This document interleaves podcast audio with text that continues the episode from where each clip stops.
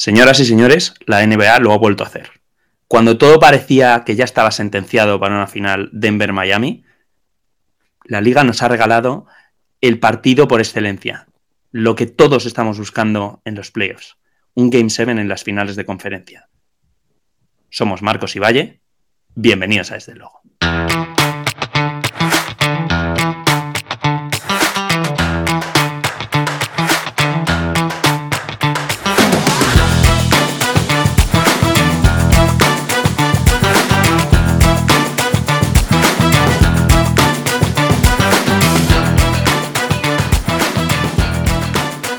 Madre, madre, madre, Marcos. hola, ¿qué tal? Sí, sí, sí, hola, hola, hola, hola, hola. ¿Cómo estamos? Bienvenidos, Ojito. Bienvenidos al, episodio que nadie se esperaba que tuviésemos que grabar. Dios, tal cual, ¿eh? Absolutamente. Nadie, nadie apostaba, bueno, nadie apostaba, salvo los fanáticos de Boston, que, que muchos de ellos tampoco. Nada, porque se diese esta oportunidad. Estamos ante la posibilidad de que esta noche se cumpla una remontada histórica, como no se ha dado antes en la NBA, y, estoy aquí para verlo. Es que, madre mía, ¿eh? O sea, que te remonten un 3-0, es que creo que ya pasó en su momento, ¿no? Con, con Novitsky y Steve Nash ahí haciendo, o sea, salvando los muebles, que remontaron un 3-0, se fueron al Game 7 y lo terminaron ganando, ¿no? No, eh, de hecho, el 3-0 es un resultado de una serie que nunca se ha remontado. Sí que ha llegado a. A empatarse, ¿no? se ha llegado a empatar en, tres ocasiones más, aparte de esta. Esta es la cuarta vez que ocurre en la historia de la liga, que se fuerza ese, ese Game 7 yendo perdiendo 3-0. Pero el dato que a mí me parece clave es que las otras tres ocasiones, el equipo que jugaba en casa era el, el remontado, no el, no el, que había remontado. Es decir, es la primera vez que se fuerza esa remontada 3-0 y tienes la oportunidad de cerrarla en casa. Esto coloca a Boston, además de la situación en la que nos encontramos, porque recordemos que Boston Celtics ha sido eh, seed número uno de la. número dos, perdón, de la conferencia este, y los Miami Heat vienen de, del play-in. Que es de locos, ¿eh?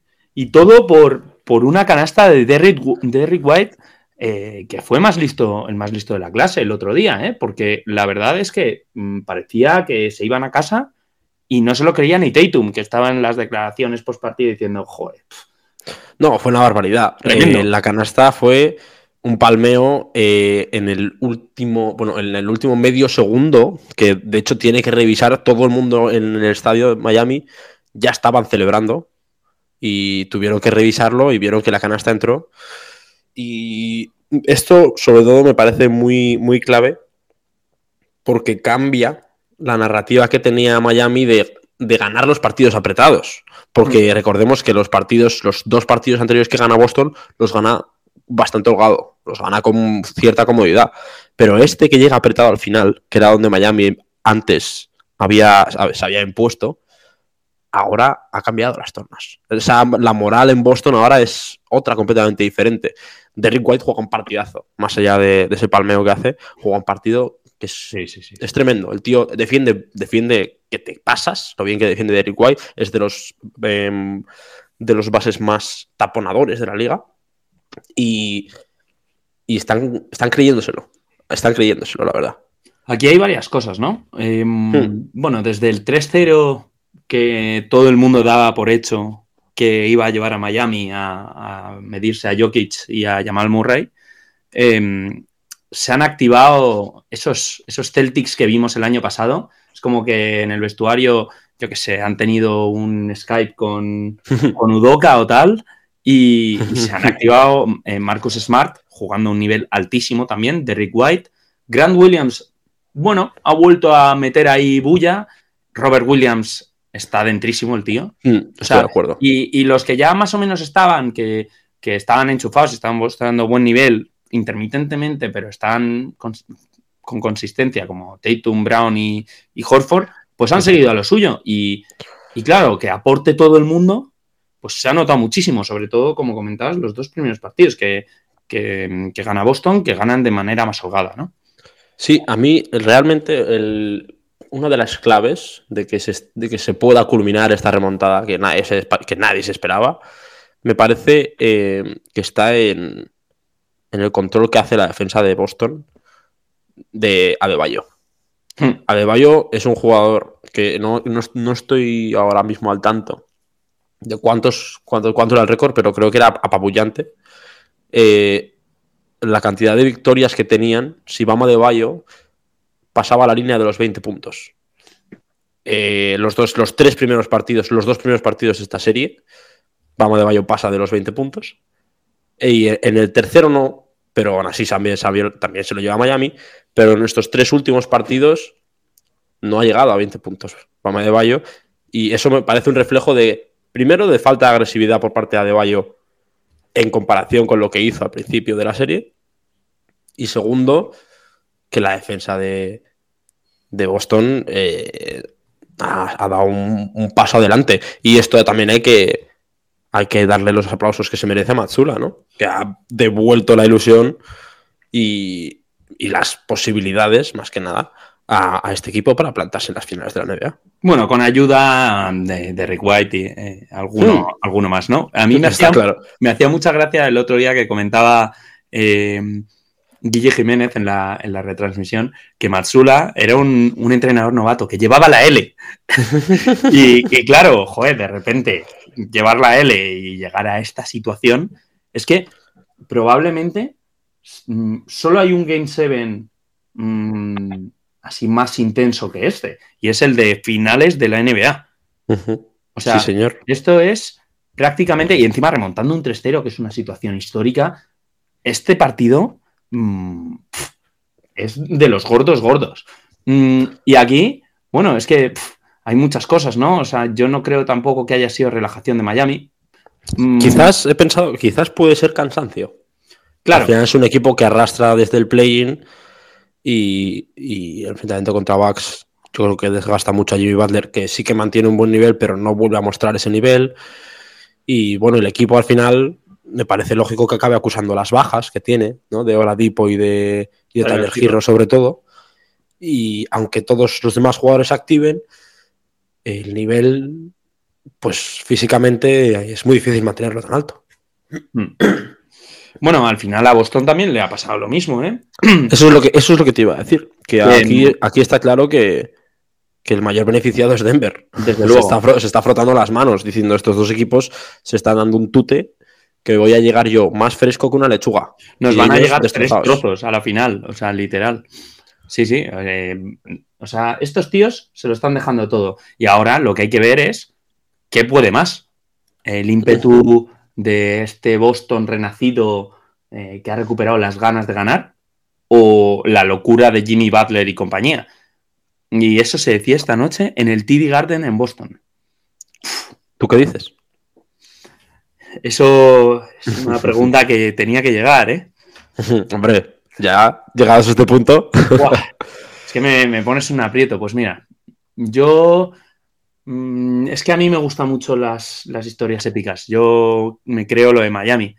Encima molaría muchísimo de repente, llegan a la final, tal.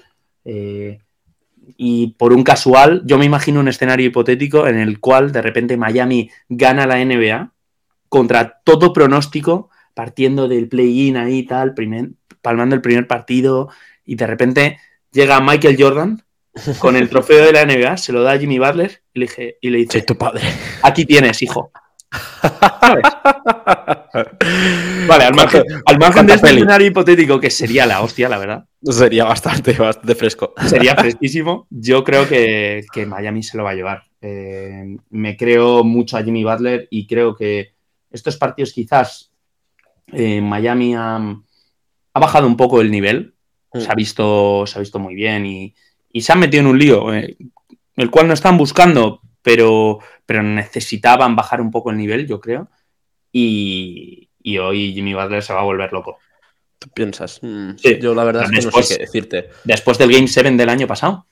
Sí, no, está, claro que, que, va a estar reñido el partido. No sé si va a ser un partido muy espectacular, ¿no? Porque al final los dos equipos van a llegar con muchas ganas de especular, de cerrarse, mantenerse muy cerrado en defensa.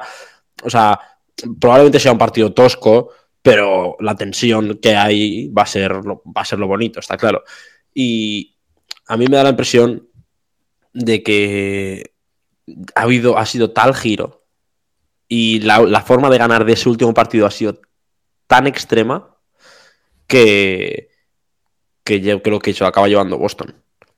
La verdad. Me, espero otro partidazo de Tatum como el otro partido número 7 que jugó esta temporada que, se ha que es el máximo anotador en la historia en un Game 7 con 51 puntazos que se cascó contra Filadelfia. Y me espero de Tatum algo parecido.